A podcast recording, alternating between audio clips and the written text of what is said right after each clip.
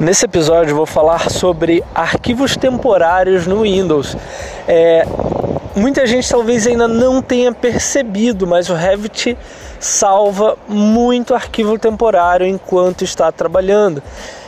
E quando você está com um projeto grande, muitas vezes você precisa fazer um upgrade no computador para que tenha mais espaço em disco, ou seja, um HD maior. É, por exemplo, no projeto que eu estou trabalhando atualmente, é, se eu tiver 50 GB disponível no meu computador, muitas vezes esses 50 GB não são suficientes. 50 GB é muito espaço disponível, beleza?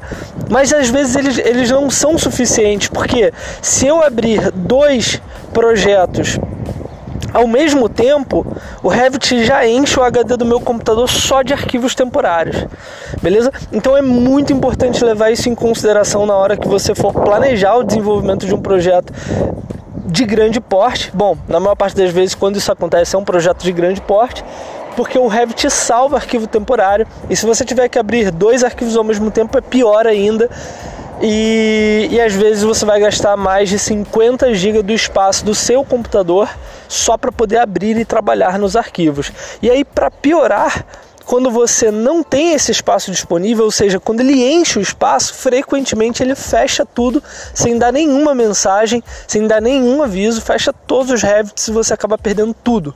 Então, tenha muito cuidado com o espaço que está disponível no seu computador para você não perder trabalho e para você não ter dor de cabeça com isso e atrasar as suas entregas de projeto.